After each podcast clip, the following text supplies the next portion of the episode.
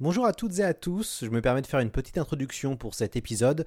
Vous allez écouter un live enregistré le 11 septembre dernier au cinéma du Club de l'Étoile pour une soirée sur la guerre des mondes. Malheureusement, nous avons eu des complications d'enregistrement. Vous allez entendre une émission enregistrée sur un téléphone. On s'excuse d'avance pour les bruits euh, parasites et puis peut-être un peu pour la gêne euh, occasionnée. Je, suis, un amoureux du son, donc euh, je suis toujours frustré quand ça se passe comme ça. J'espère que vous serez compréhensif, mais je trouvais que nos intervenants étaient excellents. Il aurait été dommage que vous passiez à côté d'eux. Promis, je ferai mieux la prochaine fois. cet épisode a été soutenu par les éditions du Lombard, qui viennent de sortir l'album New York Cannibal. Il s'agit d'une bande dessinée d'urban fantasy dessinée par François Bouc qui est euh, vraiment euh, excellente et donc ils ont tenu à, soutenir euh, ce, podcast. Bonne émission à vous.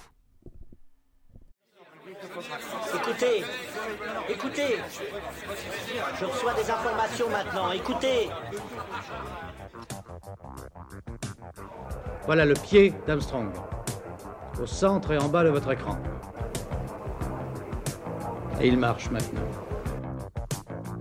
Il y aura peut-être des étapes pour aller vers Mars. Euh, il faudra peut-être d'abord apprendre en allant sur un astéroïde. Corben, mon ange, qu'est-ce que tu m'as fait là euh, Houston, on a un problème. Tu veux dire qu'on est dans un programme informatique Est-ce vraiment si invraisemblable And you'll see why 1984 won't be like 1984. Bonjour à toutes et à tous, vous écoutez C'est plus que de la SF, le podcast hebdomadaire sur la science-fiction animé par l'œil de chéri et produit par ActuSF. Nous avons le plaisir de faire notre premier ciné-podcast au cinéma du Club de l'Étoile pour une soirée Guerre des Mondes. La salle parisienne du 17e arrondissement nous a proposé de venir ponctuellement pour mêler cinéma et littérature. C'est aussi notre première émission en live et nous remercions chaleureusement le public qui est venu masqué assister à cette soirée. Aujourd'hui, nous avons euh, deux invités. Alors, euh, à, ma, à ma droite, il y a Laura Elmaki. Vous êtes euh, autrice, journaliste et productrice radio. Vous avez écrit une biographie chez Folio sur A.G. Wells, publiée en 2016. Et vous préparez actuellement une intégrale Wells aux éditions Quattro. Bonsoir à vous. Bonsoir. À vos côtés, nous avons euh, le plaisir d'accueillir euh, Rafik Djoumi. Vous êtes une figure euh, bien connue de la pop culture. Vous co-animez le podcast Capture Mag et le podcast Total Tracks. Vous écrivez également des livres. Votre dernier essai est un MOOC sur Matrix aux éditions Rokirama. Bonsoir. Bonsoir.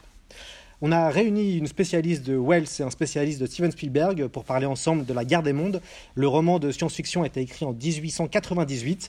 Il existe plusieurs adaptations. Alors il y a la la première est une radiophonique d'Orson Welles, euh, a une, autre réalisée par, par Byron Askin et produite par George Pal en 53, et enfin celle de Spielberg sortie en 2005.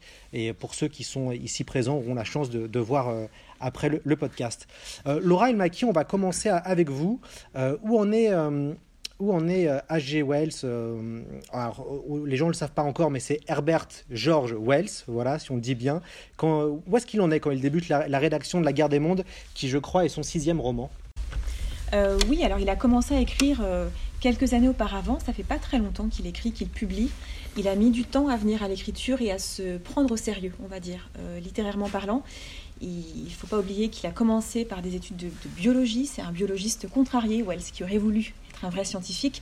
Il n'a pas réussi, tout simplement parce qu'il a abandonné ses études euh, de manière assez paresseuse pour, euh, pour une femme, pour écrire, parce qu'il était pressé, impatient, et surtout qu'il a, il a eu des gros problèmes de santé qui l'ont amené à se poser la question de ce qu'il voulait faire vraiment. Euh, il s'est dit, quitte à mourir dans un an ou deux ans, ben voilà, j'ai envie d'écrire un livre. Donc il s'est mis à écrire.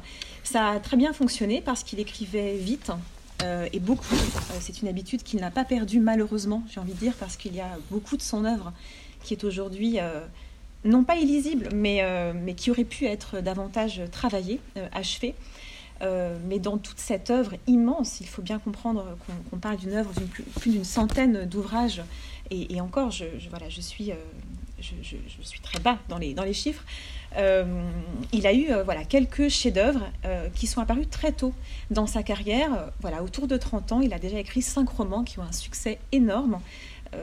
Des, des, romans de, euh, très populaires qui se sont très bien vendus, euh, tous autour du fantastique euh, et des romans surtout d'anticipation, ce qu'on appelait à l'époque du merveilleux, voilà, qui était un genre assez populaire, assez répandu. Wells, qui, qui, ne cache pas son opportunisme, a plongé dedans tête baissée en pensant qu'il deviendrait très vite célèbre, et il y est parvenu parce qu'il a réussi à à, structurer des intrigues absolument fascinantes.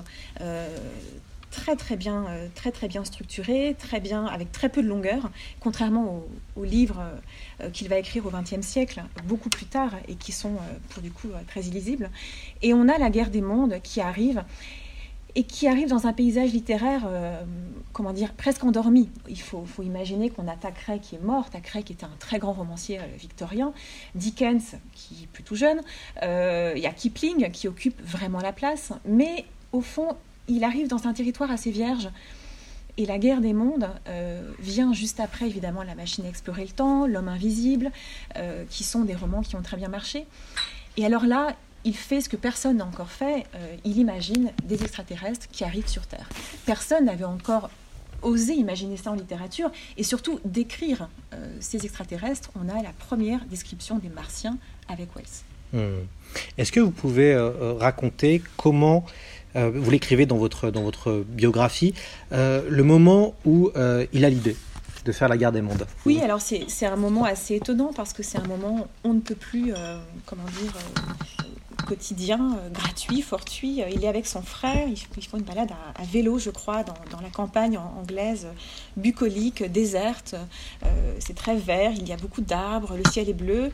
Il s'arrête devant un grand champ, il se dit tiens, ce serait étonnant qu'il y ait soudainement l'apparition euh, d'une soucoupe volante. Euh, il rigole de cette boutade et cette boutade va devenir, euh, va devenir un grand roman et certainement le roman peut-être qu'on lit le plus de Wells. Je pense que c'est celui qui est resté, qui est demeuré toujours populaire plus de 100 ans après sa publication, peut-être parce qu'il est très moderne et que c'est peut-être son livre le plus visionnaire. On dit beaucoup que Wells est visionnaire. Il a imaginé beaucoup de choses, ce qui est tout à fait vrai.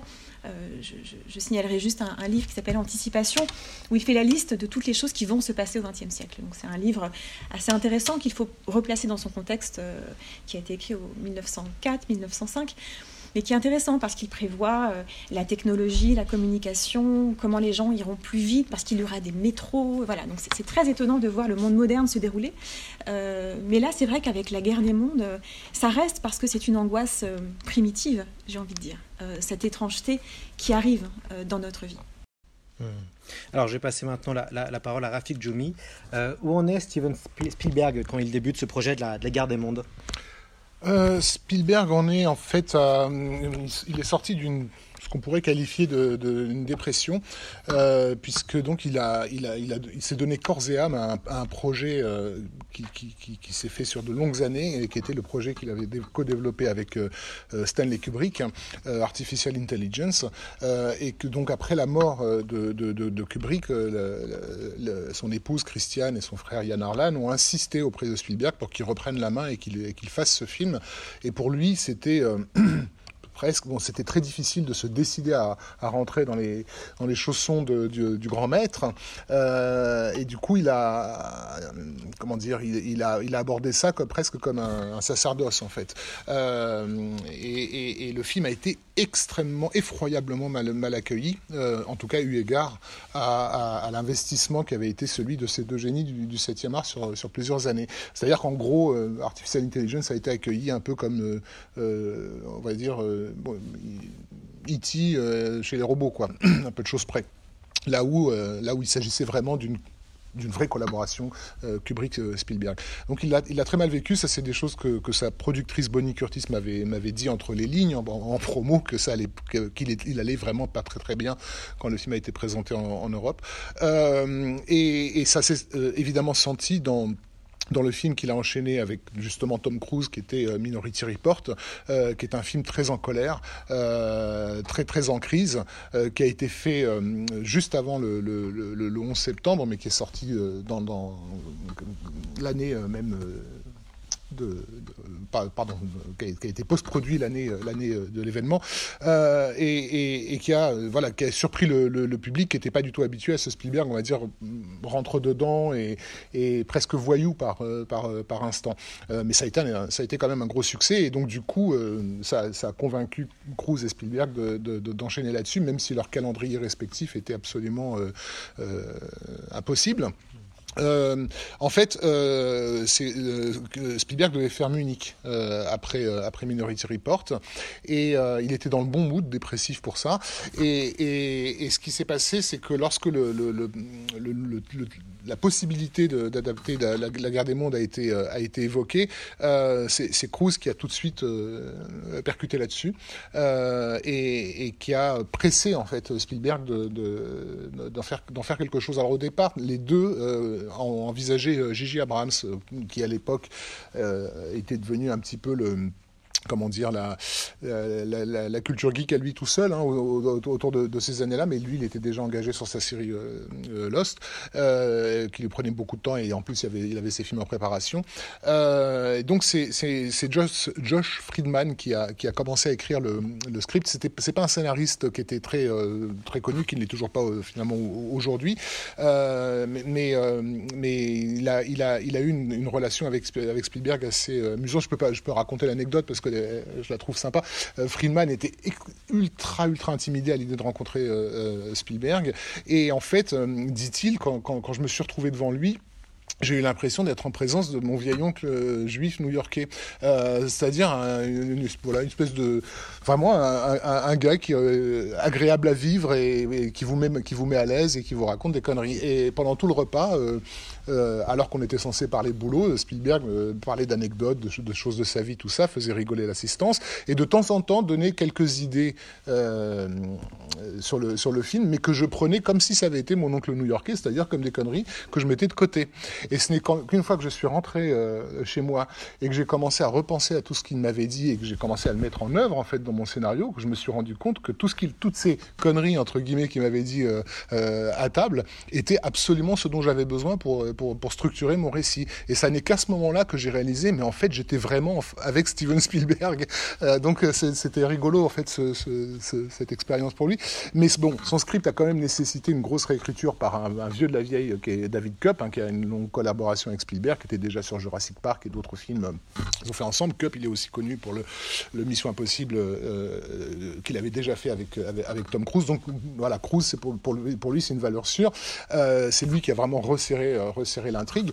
Euh, et, en fait, euh, Spielberg, parce que en, gros, il savait pas au départ par, par quel bout le, le, aller prendre l'œuvre. Est-ce qu'ils étaient fidèles à, l'œuvre originelle? Est-ce qu'ils s'en détachaient comme l'avait déjà fait donc la version George Pal? Et en tout cas, Spielberg était sûr qu'il ne voulait pas reproduire le concept Georges Pal qui déjà à l'époque était devenu une caricature presque puisque puisque entre entre temps euh, Roland Emmerich était passé par là hein, donc le, le, on va dire le, la version ultimate de la guerre des mondes version années 50 elle avait elle avait déjà été faite euh, avec Independence Day. Euh, donc il était hors de question d'aller dans cette direction. Et en plus on, on, est dans dans, dans l'Amérique de, de l'après 11 septembre c'est-à-dire une, une, Amérique où vraiment il y a quelque chose en, dans l'air qui qui qui ne demande qu'à être saisi par, par, par des films en crise, en fait, ce, que, ce, ce qui va être un peu le, choix de, de, ce film-là. L'idée qui va vraiment euh, plaire à Spielberg, c'est cette idée de ce père indigne et de, ce, de, de cette, de cette euh, cellule familiale décomposée en fait. Euh, Lui-même a, a, vécu en, enfant un traumatisme lorsque ses deux parents se sont, se sont séparés pendant plus de 15 ans, je crois, 10 ans, 10-15 ans, il a, refusé de parler à son père, il en a voulu à mort, ça, ça se sent beaucoup dans les films qu'il a fait dans les années 70, etc. Je vous invite à revoir Rencontre du troisième type euh, et les scènes familiales pour, pour avoir un peu plus de détails là-dessus. Euh, et, il s'est rabiboché avec son père à la fin des années 80, il il a appris à lui pardonner mais il y a, y, a, eu il y a toujours une espèce de colère qui est, qui, est restée en lui. Et en plus, il s'est, il jamais, il avait du mal à s'estimer lui-même un bon père. C'est-à-dire, il, il, reproduisait des erreurs de, de, son père sur ses propres enfants. Et en tout cas, en tout cas, il se questionnait là-dessus. Donc, c'était un sujet, un thème qui, qui, était très important pour, pour lui. Et, et, Cruz a été tellement convaincu par le script final qu'il a décidé qu'il a proposé à Steven de chambouler leurs euh, agendas respectifs. Lui, il devait enchaîner avec Mission Impossible 3. Et il a dit à Steven, écoute, on, le fait tout de suite. Tu laisses tomber pour l'instant Munich, tu le repousses, et moi je repousse Mission Impossible 3. Donc c'était vraiment lui faire un, honneur, parce que évidemment c'était la grosse franchise à faire, à faire bosser. Et donc la production s'est engagée très très rapidement. C'est l'avantage aussi de Spielberg, c'est qu'il a une équipe de producteurs qui sont incroyablement aguerris et qui sont en mesure de, qui sont très très réactifs. Donc il y a, eu trois mois de, pré-production seulement, ce qui pour un, blockbuster d'été est totalement euh, incroyable. Hein. C'est complètement dingue. On avait deux équipes simultanées qui étaient en train de monter les plateaux, etc. Enfin, genre, ils sont arrivés au bout de trois mois, tout était déjà en place. Et en plus, Spielberg est réputé pour tourner très vite.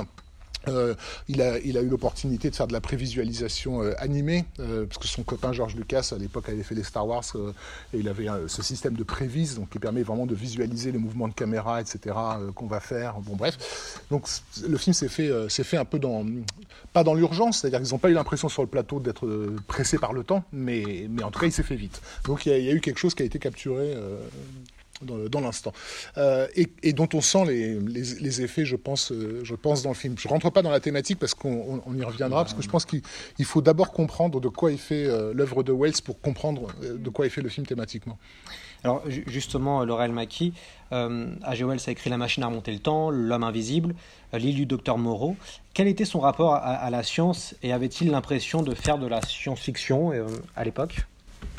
Je ne sais pas s'il le nommait comme ça, en tout cas ça n'apparaît pas du tout dans, ce qu'il écrit sur sa propre œuvre ou sur la manière dont il réfléchit à ce qu'il écrit. En revanche, il est persuadé que entre la science et la matière, le matériau premier de son écriture, euh, avant d'écrire des romans, il a écrit beaucoup d'articles, euh, quelques petits essais, des nouvelles. Alors même si euh, il se voulait déjà le, nouveau, le nouveau Charles Dickens, il était très attiré par ce que la science pouvait dire des hommes. Et, ça, a été, euh, ça, a été au fond sa première source d'inspiration. surtout qu'il a, alors là il faut peut-être le rappeler, il ne vient pas de nulle part, euh, Wells. Quand on parle de science et de Wells, il faut savoir qu'il a eu comme, euh, comme professeur T.H. Huxley, qui était le bulldog de Darwin, celui vraiment qui a défendu aux côtés de Darwin, qui se faisait attaquer de toutes parts, la théorie de l'évolution.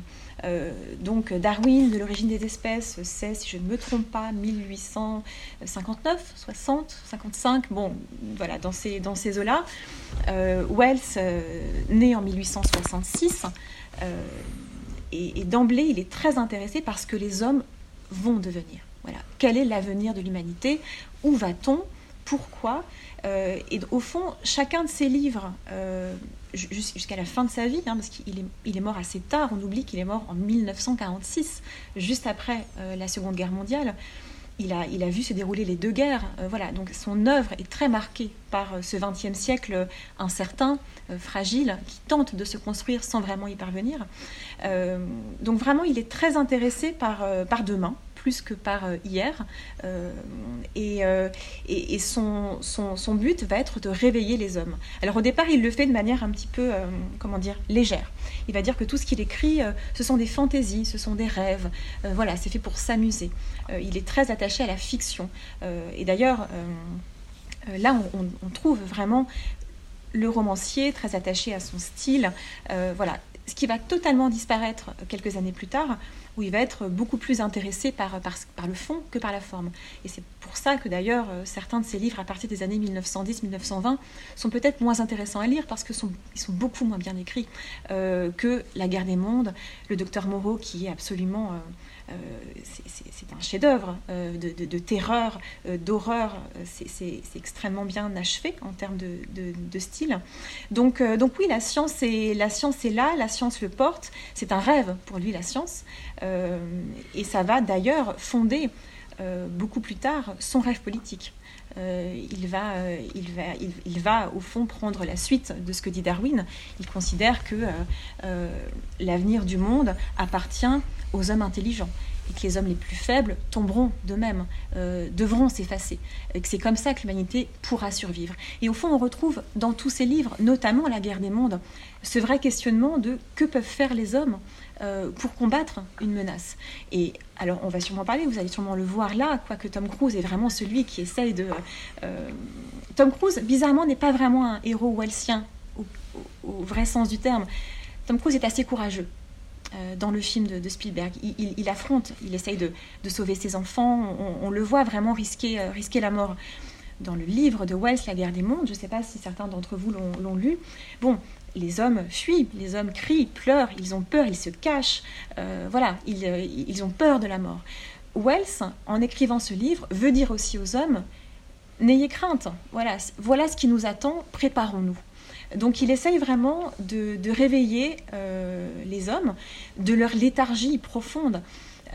Relisons les premières pages de la guerre des mondes, le premier chapitre, ça doit faire 5-6 pages dans le, folio, je ne l'ai pas dans mon sac, mais j'aurais dû le prendre. ce, sont des pages terrifiante de vérité. Nous avons un Wells qui dit Ah, vous êtes bien tranquille, vous êtes avec vos amis, vous vous amusez avec vos enfants, vous regardez le ciel, vous pensez qu'il n'y a rien dans le ciel. Mais en fait, si, euh, il y a quelque chose et ça arrive. Et ça arrive et c'est la fin de la tranquillité. Euh, donc il y a à la fois beaucoup de. Je dirais, il y a beaucoup d'irrévérence chez Wells, parce qu'il se moque beaucoup des hommes. Euh, il leur dit, euh, il les regarde comme des idiots. D'ailleurs, il compare, je crois, si je ne me trompe pas, les hommes à des fourmis. Dans, son texte. Et, les martiens, ce ne sont pas du tout des, bêtes idiotes. et elles sont monstrueuses, mais ils ne sont, pas du tout idiots, idiots les, martiens. Ils sont très intelligents, ils sont même plus intelligents que les hommes. Et c'est pour ça que pendant tout le livre, il les domine, les hommes. Il les tue, il ravage le monde. Wells s'est beaucoup amusé à démolir euh, son Angleterre. Il écrit à une amie, l'une de ses meilleures amies, Elizabeth Haley, pendant la rédaction de la guerre des mondes, il dit Qu'est-ce que c'est drôle, je détruis le monde, je détruis l'Angleterre euh, grâce à mes petites bêtes excentriques. Euh, donc voilà, il est vraiment dans une perspective à la fois de provocation, mais derrière cette provocation très humoristique, très cynique, on a vraiment un homme qui s'interroge et qui interroge ses lecteurs parce qu'à l'époque, il avait beaucoup, beaucoup d'influence, Wells. Il en a eu encore plus après. Euh, Wells est devenu presque un diplomate. Il rencontrait Staline, Churchill, il allait voir Roosevelt, il, réglait les problèmes du monde. Mais c'est parce qu'il a gagné une vraie notoriété littéraire et il a gagné l'attention des lecteurs. Aujourd'hui, on ne connaît plus ça. On n'a plus aujourd'hui d'écrivains. Euh, je ne sais même pas s'il y en aurait euh, aux États-Unis ou en Angleterre. Vraiment d'écrivains qui, qui auraient l'attention des lecteurs. Euh, qui pourrait avoir une vraie influence euh, sur l'esprit euh, de ceux qui, les lisent. Ça n'existe plus, ça, aujourd'hui. Peut-être que le cinéma a davantage ça, ou, les, séries. J'ai l'impression qu'en littérature, on a, on a perdu ça. Bon, Wells était vraiment un, presque un, dieu. Il se voulait des murges, il voulait vraiment révolutionner le monde, etc. Mais je pense qu'il voulait vraiment aussi s'adresser aux hommes et leur dire réveillez-vous. Et lui en avait l'expérience. Il a failli mourir pas de nombreuses reprises, mais au moins trois fois, on lui a annoncé qu'il allait mourir. Il a des problèmes au poumon, euh, euh, problèmes à la jambe, des hémorragies partout. Et à 27 ans, il s'est dit, j'en ai marre d'attendre la mort, qu'on m'annonce que je vais mourir. Je, vais vivre et puis je vais essayer de combattre cette mort. Et au fond, euh, il dit ça à ses lecteurs, mais étrangement, aucun de ses héros ne porte ce projet-là. Tous ces héros, dans tous ses livres, sont un peu maladroits. Euh, n'arrive pas vraiment à, obéir à ce projet du réveil, du grand réveil, euh, même si c'est un mot qui recouvre plein d'autres choses. Mais c'était au fond le, projet, le projet de Wells. Donc la guerre des mondes, il faut bien comprendre qu'il s'ancre, c'est un livre qui s'ancre vraiment dans, ce projet-là.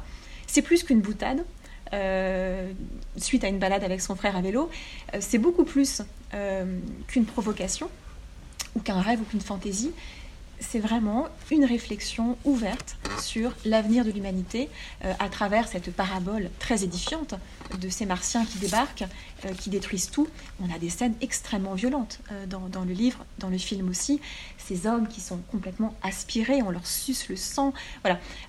il a vraiment imaginé tout pour montrer aux hommes le danger qu'il pouvait y avoir, même s'il ne croyait pas vraiment aux extraterrestres. Hein. Ce n'était pas du tout quelqu'un qui croyait à ça. Mais il pensait qu'à force de se reposer sur nos lauriers, on pouvait euh, disparaître. Hmm. Rafik euh, hasard du calendrier, mais, mais, au moment où on enregistre ce, ce, podcast, on est le 11 septembre. Est-ce que le film de Steven Spielberg est un film politique? Et, qu'est-ce qu'il dit sur la société américaine post-11 septembre? Ben, En fait, il est déjà aussi, au moins aussi politique que ne le fut euh, l'œuvre de, de, Wells à l'origine, parce qu'il y a un autre euh, aspect, c'est très important d'avoir souligné le darwinisme, qui est vraiment effectivement au cœur de, de, la guerre des mondes et qui se retrouvera au cœur du film également, consciemment. Mais il y a également, je pense, un autre euh, élément de la, fin du 19e qui a, eu son importance, qui est, euh, l'anarchisme. Euh, puisque donc à cette époque, le monde occidental vit une espèce de, comment dire, d'âge d'or technologique censé mener à, des lendemains qui chantent. Mais en même temps, l'Europe a été agitée pendant, tout, le, siècle de révoltes sociales absolument terribles, dont on n'a pas idée aujourd'hui. et, qui a donc, entre autres, essaimé euh, ces, mouvements anarchistes. Et les, les, les autorités en place à, l'époque vont instrumentaliser en fait cette terreur euh, en, les médias notamment, en en faisant comme une espèce, on imagine une espèce d'international anarchiste incroyablement bien organisé, euh, voilà, qui va s'emparer de, du monde là où en réalité on a des cellules de, à droite, à gauche euh, qui ne se connaissent même pas les unes les autres et qui font des attentats pour certains qui sont finalement pas si, pas si marquant et meurtrier que, que, cela.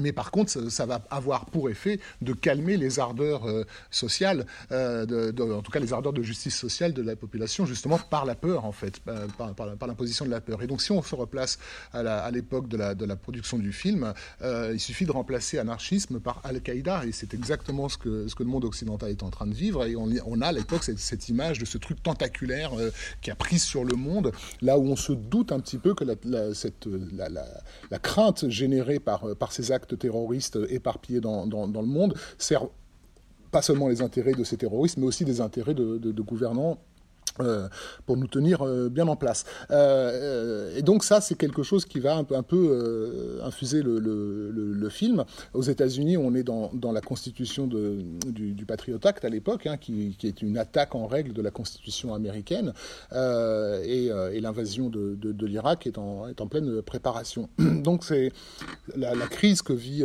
le, monde occidental au moment où le film de Spielberg se fait pourrait presque, par certains aspects, rappeler le monde en crise que que, Wells a, pu connaître. Et Wells ne faisait au fond qu'annoncer la mort de quelque chose dans la guerre des mondes. Il est presque, bon, moi c'est comme ça que je l'ai lu quand j'étais adolescent, j'ai l'impression de quelqu'un qui, qui, avait finalement avait, eu la vision de, de la Première Guerre mondiale. et qu'à travers ces machines sortant de, euh, comme gigantesques euh, venant euh, écrabouiller des, des, des humains euh, euh, ramenés à leur état animal, euh, on avait presque les, les, la vision la plus juste de, de ce qu'allait être ce conflit, ce conflit abominable qui, est, qui, a eu effectivement pour effet de détruire cette société victorienne, enfin cette, cet ancien monde en fait. il est parti en poussière dans les, dans les tranchées de, de Verdun. Donc peut-être la, prophétie de Wells, elle était peut-être aussi là. Et donc c'est effectivement ce qu'il a annoncé à ses lecteurs, c'est effectivement produit. Euh, et, je pense que Spielberg, peut-être plus encore que ses scénaristes, a le sentiment de quelque chose. Il, a produit à l'époque euh, le film de Clint Eastwood, Mémoire de nos pères, sur lequel je ne vais pas m'étaler, mais qui est un film qui déjà est en train d'essayer de dire des choses sur ce qui se passait à ce moment-là aux États-Unis profondément par rapport à, la, gestion de la, comment dire, du, mythe américain, euh, puisque Mémoire de nos pères mettait en scène Rudy Iwo Jima, etc. Et, dans la guerre des mondes, on a, on a euh, un, discours euh, on va dire, euh, en sous-bassement, qui, ne prend vraiment effet qu'à la, fin du film, mais qui nécessite que peut-être que je le développe un peu parce que je dois du coup, pour le coup raconter des, scènes, des scènes, des scènes du film. Le héros euh, référié. Comment dire, Laura nous l'a présenté tout à l'heure comme, euh, comme un personnage euh, pas si héroïque que, ça, même s'il il, sauve ses enfants, etc. Moi, je serais plus, plus, dur en fait avec lui. Il est, vraiment présenté comme un égoïste en fait de, en, début du film. Et la, première vision qu'on a de lui, c'est il est euh, littéralement enfermé dans sa tour. C'est-à-dire, euh, il, il, travaille euh, sur, sur un ferry. Euh, c'est le comment dire on nous fait comprendre très vite que c'est le meilleur dans son, dans son domaine. Euh, il refuse de rendre service à, un, collègue qui lui demande s'il peut revenir le lendemain, etc. Donc on sent quelqu'un qui est sûr de lui. Euh, euh, et, donc il y a cette image saisissante parce que d'emblée, il nous est présenté comme celui qui est le plus proche de ce que vont être les aliens dans le film. C'est-à-dire il est enfermé dans cette, dans cette grande tour dans laquelle il se sent tout puissant. Et c'est un égoïste. Euh, la, la, la, crise qu'a connue son couple, elle, nous est très vite euh, donnée dans, son attitude vis-à-vis -vis de sa femme et vis-à-vis -vis de, ses, enfants, et notamment l'incommunicabilité totale qu'il a avec, euh, avec son plus grand fils. Euh, et, et, en fait, le, film va nous comment dire passer d'une idée de la cellule à l'autre en fait. le film démarre, littéralement sur un plan de cellule en fait. Euh, un gros plan d'une cellule euh, biologique, donc, et ensuite on nous met en scène une cellule familiale en, en, en, déco en décomposition.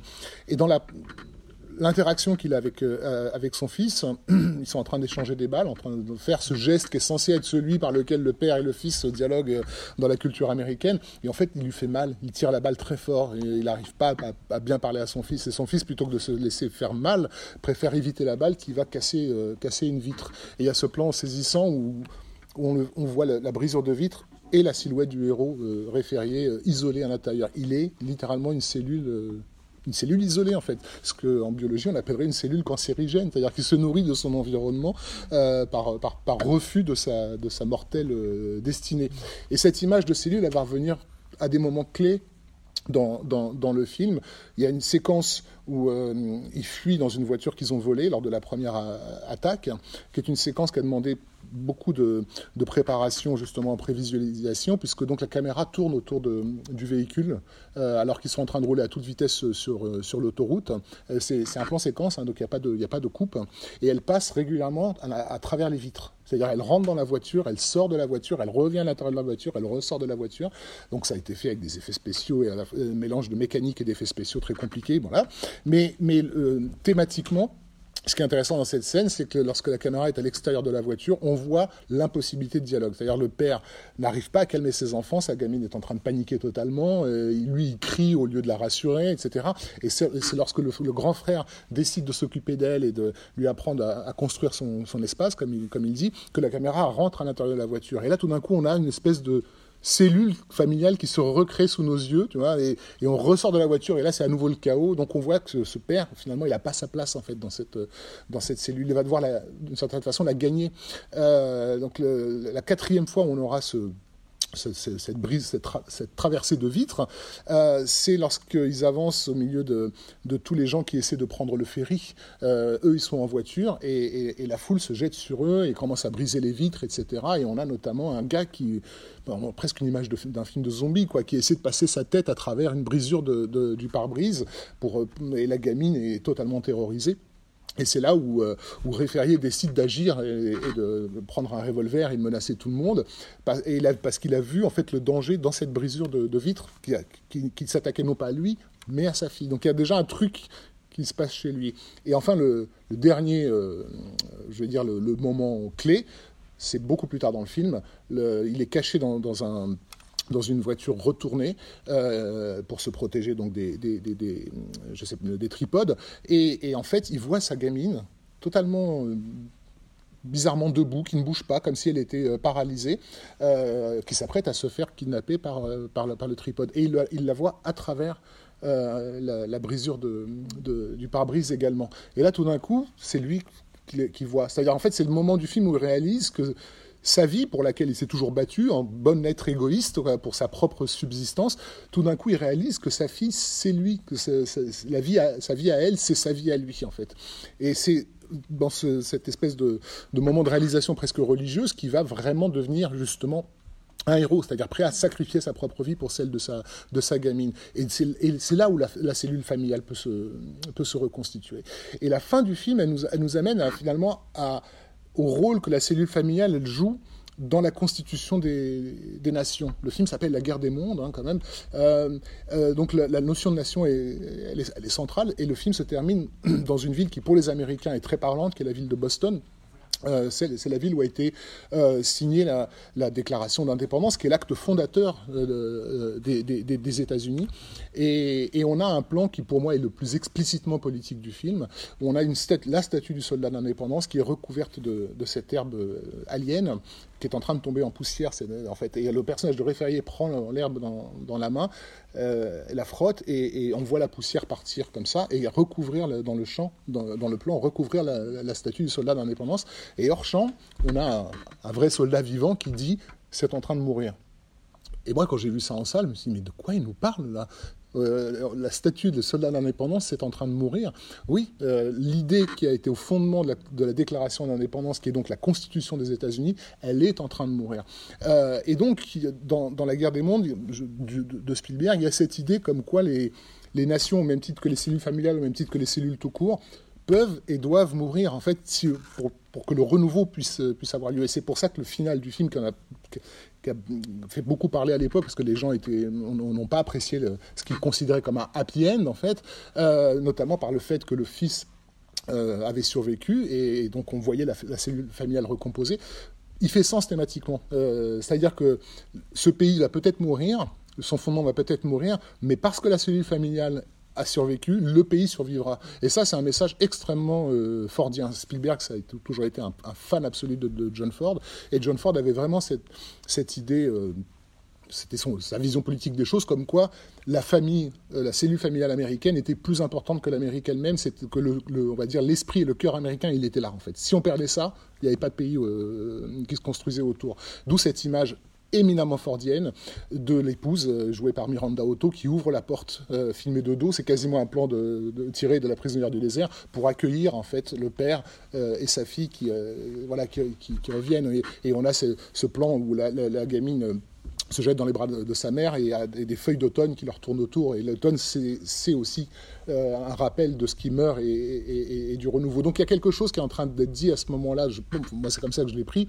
Comme quoi, effectivement, ce que les États-Unis ont vécu à travers le traumatisme euh, euh, du 11 septembre.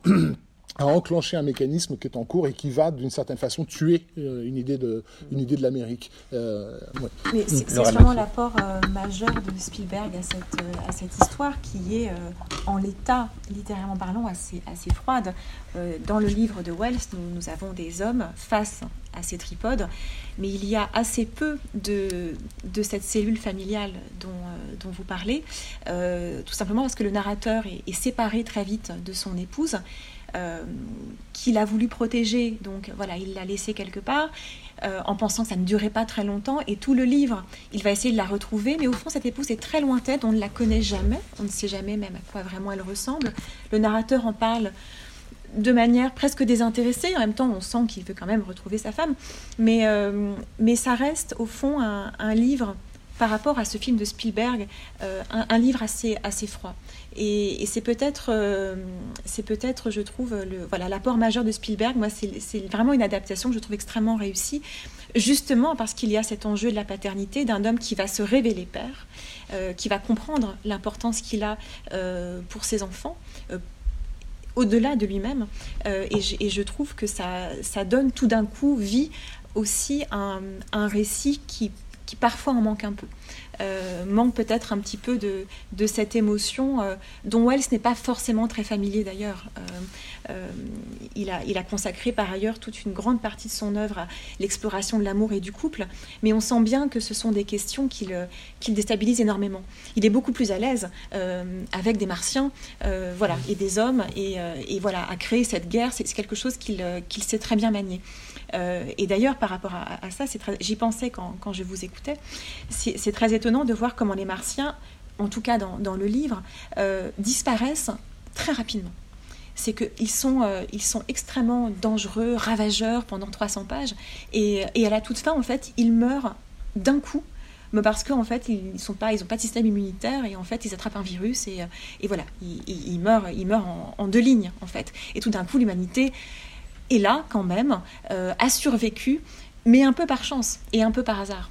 Alors, euh, voilà. par chance, en fait, pour un darwiniste, pas vraiment par chance. En fait, elle a survécu parce qu'elle est adaptée. Parce qu'elle est adaptée, tout à fait. Et, en fait, cette, cette adaptation, elle l'a elle, gagnée à travers la mort, en fait. Euh, le film l'explicite, c'est euh, dans la, la, voix de Morgan Freeman à la fin, le, dit clairement hein, que cette, cette, humanité avait gagné son droit à la vie à travers la mort, en fait, ce que les, ce que ces aliens, ce, que pardon, ce que ces aliens n'ont pas fait.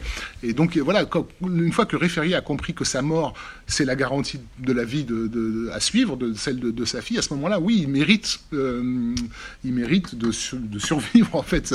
Euh, il, est adapté à, la réalité de ce, de, ce monde dans, dans, lequel il vit. Donc, euh, c'est moi, j'ai l'impression que les, scénaristes et le réalisateur ont essayé de peut-être d'expliciter quelque chose qui était quand même en germe. Dans, ils l'ont pas inventé. C'était quand même en germe dans l'œuvre de, Wells, cette, cette, idée de, que l'humanité a mérité ce droit à la vie par la mort. A mérité ce droit, mais est toujours mm. menacé parce que le, la, la fin du livre se termine quand même sur euh, en fait, on n'est toujours pas en sécurité. Mm. Voilà. Mm. Euh, préparez-vous. Voilà, ça, ça, peut revenir. Donc, il y, a, il y a quand même du côté de Wells toujours cette imagination du désastre, ce que disait son, son ami Henry James. Euh, Wells est très attaché à cette imagination du désastre parce que il aime faire peur, il aime se faire peur et, il aime mettre en scène le désastre pour montrer, pour, pour, montrer un monde, un monde possible en fait. Euh, et ça, c'est euh, effectivement la fin, les hommes restent, mais à quel prix en fait? Il y a aussi une partie du monde qui est détruite, et au fond, les hommes n'en sortent pas si glorieux que ça. Mmh. Rafik, est-ce que c'est La guerre des mondes, c'est un Spielberg majeur? Parce que quand on parle de Spielberg, on, a en tête d'autres films, on n'a pas forcément en tête la, guerre des mondes. Euh, mais beaucoup de fans, de grands fans du, cinéaste adorent La Guerre des Mondes et trouvent que techniquement c'est un, de ses meilleurs films. Est-ce que vous, vous le, mettrez dans la case des, Spielberg euh, majeurs ou mineurs? Bah Déjà, oui, je pense que tout le monde n'a pas forcément la même euh, hiérarchie. voilà. moi, je ne le mettrai pas dans les, Spielberg majeurs. Par contre, je le mettrai dans les, clairement dans les blockbusters majeurs du 21e siècle. Hein. On n'a pas eu des, tant de blockbusters d'été de ce calibre-là, euh, justement aussi parfaitement achevé techniquement, mais aussi aussi riche thématiquement, euh, qui savent à la fois, moi, ce que j'adore chez Spielberg, c'est sa façon justement de, de, rendre évident des, des, thèmes complexes en fait, et de les rendre limpides pour le public du monde entier. Il n'y a, y a, que, a, que lui pratiquement qui est capable de faire, de faire ça. Euh, là, on, était en train à l'instant de philosopher sur les différentes notions de, la, cellule, ça passe tout seul dans, à, la, vision du film. Le ressent à défaut de, le comprendre. Euh, bref, donc des blockbusters de, cette ambition, finalement, on en a eu trop trop peu. Euh, mais dans, dans, dans l'œuvre de Spielberg, à, titre personnel, hein, je, je, trouve que Artificial Intelligence est, un film plus, plus achevé, plus mature. Euh, Munich euh, également. Euh, voilà, je ne vais pas citer après les listes de Schindler et autres qui sont voilà, des, pour moi des, des pics dans sa carrière. Ou Les Aventures à l'Arche perdue, qui est le film qui m'a fait tomber amoureux de, de, cette, de ce cinéaste. mais, mais ça reste, voilà, ça reste un, un, un blockbuster. Enfin, ça, de, ça aurait dû être un modèle, en fait, qui n'a pas été. Ça n'a pas été suivi, on va dire. Mais euh, voilà. Et puis ça, on peut dire que ça conclut aussi une. Alors à l'époque, ça concluait une trilogie. Il y avait eu euh, euh, la rencontre du, troisième type, mhm. E.T., euh, celui-là euh, conclut donc la guerre des mondes. Et puis après, il y a Indiana Jones et, le crâne de cristal. On essaye d'oublier ce, dernier, mais c'est vrai qu'il y a celui-là. Euh, en fait, il avait déjà failli le, faire, son film d'invasion alien avec des méchants aliens. Parce qu'effectivement, il était connu comme le cinéaste des, aliens pacifistes. mais, mais, en fait, il avait développé un projet qui s'appelait Night Skies au, début des années, des années 80 et qui, mettait en scène une famille qui était agressée par, par, par des aliens.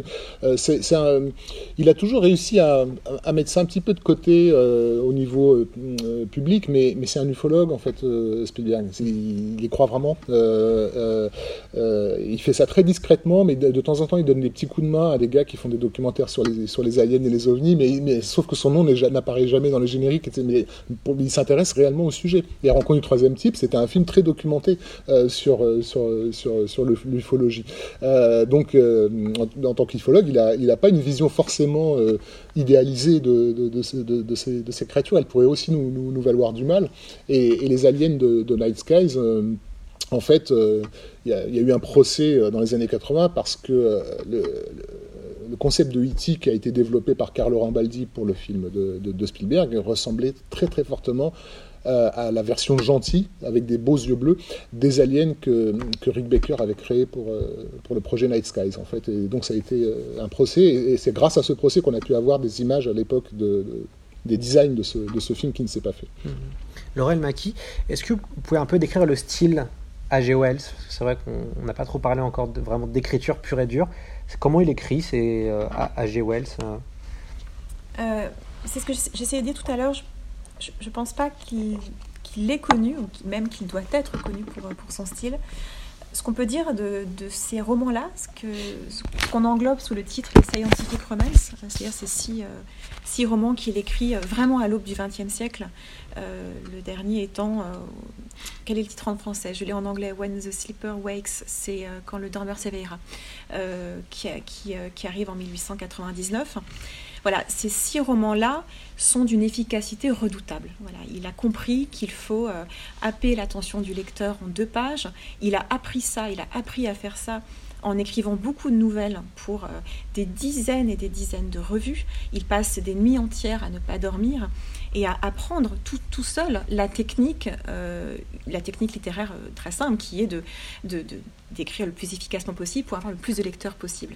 Il a toujours rêvé d'être un auteur populaire et il s'est toujours assez peu soucié de son style, justement. pour lui, une intrigue doit être mise en place assez rapidement.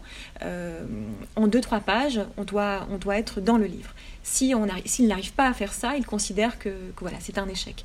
de fait, il n'a pas été aussi, comment dire, aussi, euh, aussi précis euh, euh, sur sa propre écriture, parce qu'il y a beaucoup de livres, de ces livres, qui sont complètement illisibles pour cette raison-là, c'est qu'il n'a pas réussi en plus de 60 pages à, capter l'attention du lecteur. Bon, ceux-là, ce sont les premiers, il les écrit entre 27 et 30 ans, il est extrêmement enthousiaste, il a envie d'être connu, célèbre, il a envie de gagner de l'argent. Wells, c'est quelqu'un qui vient d'un milieu extrêmement modeste. Son père était jardinier, sa mère était femme de chambre. Euh, ils ont eu des soucis d'argent pendant toute son enfance.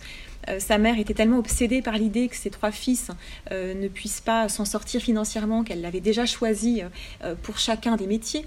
Donc ses trois fils devaient être drapiers. Donc à l'époque, on était drapiers, voilà, surtout dans, dans, cette, dans cette partie de l'Angleterre. Donc à 13 ans, il était apprenti drapier et puis il s'emmerdait parce que il était comme commis de boutique en fait, voyez, derrière la caisse toute la journée. Alors il raconte qu'il cachait des livres de Swift notamment sous la caisse et puis il lisait comme ça en cachette.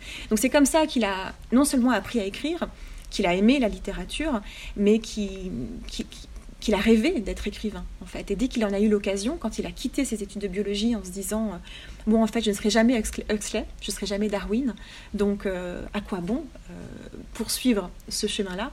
En revanche, j'ai peut-être une chance d'être vraiment de marquer mon temps, d'être non seulement un romancier, mais un penseur. Et il a considéré qu'en empruntant la voie du roman, il allait peut-être réussir à faire penser les hommes. Et au fond, ces romans-là, euh, vraiment l'ont posé comme, euh, comme une référence absolue dans ce, monde littéraire euh, un petit peu mourant. on est quand même, c'est vrai qu'on a oublié de préciser, mais la reine Victoria est encore vivante quand il écrit ces romans-là. C'est complètement dingue de penser que on est vraiment à la fin d'une ère victorienne extrêmement traditionnel, très rigoriste. Voilà, et Wells arrive vraiment comme une comète dans ce, dans ce monde euh, qui ne craint pas grand-chose, qui a été spectateur de beaucoup de choses, mais qui ne sait pas de quoi l'avenir sera fait. Et dix ans plus tard, on a euh, ce, que, ce, que, ce que vous disiez, les révoltes ouvrières qui commencent, les premières grèves, le féminisme qui arrive, euh, la Première Guerre mondiale. donc ces romans aussi annoncent peut-être effectivement, peut-être pas un désastre à venir, mais, mais des bouleversements euh, qui en fait vont avoir lieu le, lendemain. Hmm, c'est ça. Alors on approche de la fin de la fin de l'émission et puis on, va essayer d'être à l'heure pour, pour après enchaîner sur le film. Mais on va prendre quelques questions. Est-ce que euh, dans, dans, la salle il y a des gens qui ont des une ou deux questions euh? Oui. Quel, est le, parallèle qu'on peut faire entre l'œuvre de Jules Verne et celle de H.G. Wells? Alors, euh, le, parallèle entre H.G. Wells et Jules Verne Alors, le parallèle, je ne sais pas, mais en tout cas, les, deux ne s'appréciaient pas. Euh, Verne est, mort, euh, alors, je suis très nulle en chronologie, mais dans mon souvenir, il, est mort avant les années 1910. Je crois que c'est 1905. Voilà, ça doit être ça. Voilà, 1907, 1900. Voilà. donc là, Wells, lui, quasiment commencé sa carrière littéraire. Il était déjà au sommet, il était déjà glorieux, mais ils sont pas du tout de la même génération. Et Verne voyait d'un très mauvais œil ce Wells arrivant, euh, décrivant des martiens. Voilà, au fond, Wells faisait tout ce que Verne n'avait pas encore osé faire. Il n'avait pas eu le temps de faire parce que le pauvre homme, il, est mort, il avait déjà fait, écrit plein de choses. Euh, mais Wells, selon moi, est allé plus loin que Verne. Et il y a eu une petite concurrence installée entre eux, mais qui n'a pas duré longtemps parce que Verne est, mort, euh, est mort assez tôt. Euh, et Wells, après, a pris, a pris le pas. Et, et, voilà. Mais il se lisait. Verne avait évidemment lu euh, les romans de, Wells parce qu'ils étaient, euh, ils ont été très vite traduits en français. ça, c'est vrai que pour l'époque, c'était plutôt assez, assez inédit. Le Mercure de France, et après, c'est passé chez Gallimard, mais le Mercure de France a très vite acheté les droits. Donc euh, oui, oui, euh, Verne était très très inquiet, très en colère, et euh, il avait eu cette phrase, mais pour qui il se prend ce petit Il fait débarquer les gens sur Mars, etc. Voilà, sur la Lune. Bon, oui, parce qu'il a, il a écrit les premiers hommes sur la Lune. Donc Wells est allé encore plus loin que Verne, vraiment dans l'imagination, et ça déplaisait beaucoup, beaucoup à Verne. Donc il n'y a pas vraiment de parallèle à faire, parce que je pense qu'il y a vraiment deux œuvres extrêmement différentes, et pour du coup on parle de style, deux styles assez différents. Aujourd'hui, je, ne sais pas lequel reste le plus, lequel demeure. J'ai l'impression que malheureusement Wells a disparu très rapidement. Aujourd'hui, on a La guerre des mondes, qu'on lit encore, qu'on regarde, parce que c'est un livre absolument fabuleux. On ne lit rien d'autre de lui. Verne, j'ai l'impression que il reste une source inépuisable de, lecture pour. même même The Time Machine Ah, j'ai posé la question parce que je, fais quelques interventions souvent dans des collèges ou des lycées bon, les, jeunes ne lisent pas Wells, alors que moi, à leur âge, je lisais Wells. Moi, j'ai découvert Wells, j'avais, j'avais 12-13 ans. Bon, aujourd'hui, les jeunes, ne, je ne sais pas s'ils lisent d'ailleurs, mais en tout cas, ils lisent, lisent pas du tout Wells. Donc, je, je, pense que Wells aujourd'hui peut vivre à travers les adaptations, comme Verne d'ailleurs a vécu beaucoup pendant des années à travers les adaptations. Et je, me réjouis de voir qu'on veut toujours l'adapter. On en parlait tout à l'heure, mais il y a eu des adaptations très récentes de La guerre des mondes par la BBC et, Canal plus ou moins réussi d'ailleurs, je, crois. Mais, euh, voilà, c'est comme ça que l'œuvre de Wells peut aujourd'hui perdurer et, celle, de, celle de Verne est toujours, toujours là aussi, heureusement. Mhm. Est-ce qu'il y a une autre question? Oui? Par rapport à l'adaptation de Spielberg, euh, je ne sais pas ce que vous en avez pensé, mais j'ai toujours trouvé qu'il y avait une certaine charge assez violente contre la politique, notamment sous Bush, enfin surtout par rapport au fils qui, a l'air de, représenter la jeunesse complètement endoctrinée les valeurs patriotiques. Bah, je pense que ça m'a surtout frappé dans la scène où euh, Ray n'arrive pas à le retenir euh, d'aller au massacre, en fait. Oui, oui. Euh, alors, je pense que s'il si, y, a une attaque ou un tacle envers l'administration Bush, c'est plus par rapport au Patriot, euh, Act. Euh, nous, vu d'Europe, on ne s'est pas forcément rendu compte de ça, mais pour beaucoup d'Américains, c'est quand même une agression de, quelque chose qui est au fondement de leur, euh, de leur constitution. Mais sinon, de toute façon, le pays dans son ensemble était va en guerre. À partir du moment où on leur avait désigné un ennemi comme étant le responsable, il est évident que les États-Unis ont toujours fonctionné comme ça. Hein. Les C'est le gars qui va rien dire alors que tu es en train de, faire pipi sur sa pelouse, etc. Et, dès l'instant où, où tu as commencé à mettre le feu à à sa maison, là, il, là, il sort avec euh, avec un lance-flamme. Enfin, il n'y a pas de demi-mesure. On passe de, de, de la non-réaction, euh, du refus d'aller d'aller en guerre, à une fois que ça a été décidé, c'est jusqu'au bout. Ça devient monstrueux. Ce que les, les généraux japonais ont compris à leur à leur dépens. Euh, mais mais mais l'envie du, du, du, gamin d'en découdre, c'est elle est aussi liée à, à comment dire à cette pas, pas, de l'empathie, mais à cet altruisme qu'il porte en lui. Euh, il a envie d'en découdre parce qu'il a envie de faire quelque chose aussi, quitte à, y perdre sa vie. Ce que le père, lui, ne refuse de faire. Référié, dans le film, c'est un survivant. Euh, c'est pour ça que j'en parlais comme une cellule cancérigène. Quoi. Il est prêt à tout pour survivre, mais pour survivre uniquement pour lui. Euh, le fils, il, il, voit pas l'intérêt de survivre si tous les autres autour de lui meurent. Donc c'est pas forcément un, tacle dans cette direction. Il y a un autre aspect du film euh, que je trouve intéressant, euh, c'est l'évocation d'images d'actualité euh, dont, le public est plus ou moins, plus ou moins conscient. la, première scène où apparaissent les, tripodes, on, a une église en fait qui est, qui coupée en deux et qui, dont, la devanture se détache. et ça, c'est une image que j'avais vue de l'époque du Blitzkrieg londonien. C'est une image assez, une fois qu'on l'a vue, elle est assez marquante de cette église qui, est coupée en deux. un peu plus tard, on a la, gamine, Rachel, qui, qui, va près d'une rivière et elle commence à voir un cadavre passer sur l'eau, et puis un deuxième, et puis cinq, et puis dix, et puis il y a une centaine de cadavres qui, qui passent sur cette rivière-là. Ça, c'est trait pour trait les descriptions qui avaient été faites par des Aïrois à l'époque où avait démarré le génocide rwandais, en fait, parce que les cadavres du Rwanda arrivaient jusque, chez eux. Et bien sûr, on a toutes ces images de réfugiés dans la campagne, euh, dans des matins euh, brumeux, qui rappellent en tout cas, oui, euh, euh, pas mal d'images de, de, la Bosnie euh, et du Kosovo dont on était en 2004, qui étaient encore proches de nous. Donc il y, a, cette évocation, ces évocations, je pense, qui rappellent plus ou moins consciemment au public que ce qui est en jeu dans ce film, c'est aussi quelque chose que notre monde traverse régulièrement. Je parlais tout à l'heure des, nations vues comme des cellules euh, dans, la, dans les guerres, dans la composition, la destruction, la recomposition. Euh, euh, voilà, la guerre des mondes, c'est une, guerre multicellulaire en fait. et donc, voilà, le fait de faire appel à des images d'actualité n'était pas forcément innocent, je pense, dans, la construction de cette thématique. Mmh. Eh bien, ce sera le mot de la fin. Euh, on remercie nos deux intervenants. Donc, merci beaucoup Laurel Maki euh, d'être venu. Vous avez écrit euh, une petite biographie sur A.G. Wells chez Folio.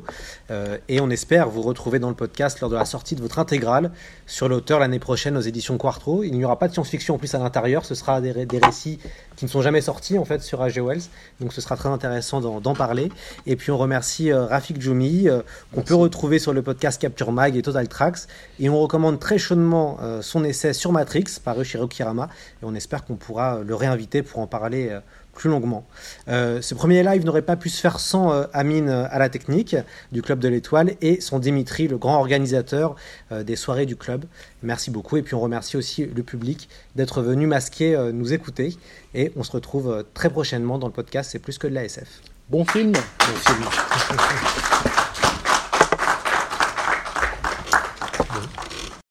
besoin de toi dans 4 heures au lieu de 12. J'ai la moitié de la Corée qui débarque. Tu sais quel est ton problème, toi?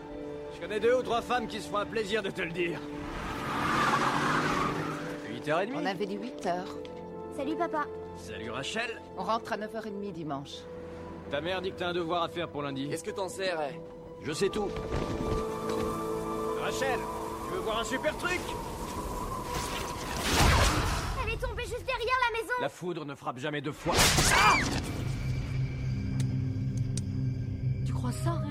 Toutes les voitures Ah, j'ai jamais vu un truc pareil. La foudre qui frappe plusieurs fois au même endroit. Vous sentez ça? Il y a quelque chose là-dessous. Ça bouge.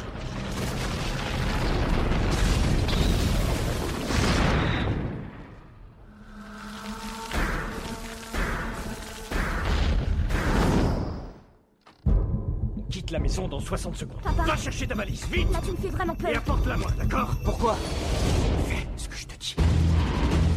Dis-moi ce que tu as vu. C'est à qui cette voiture Ray, où tu vas comme ça? Qu'est-ce que tu fais? Monte, Mani. Descendez de cette bagnole, je plaisante pas, Ray. Monte, Mani, ou tu vas mourir? C'est la fin de cet épisode. Vous venez d'entendre un extrait de la bande-annonce du film de Steven Spielberg.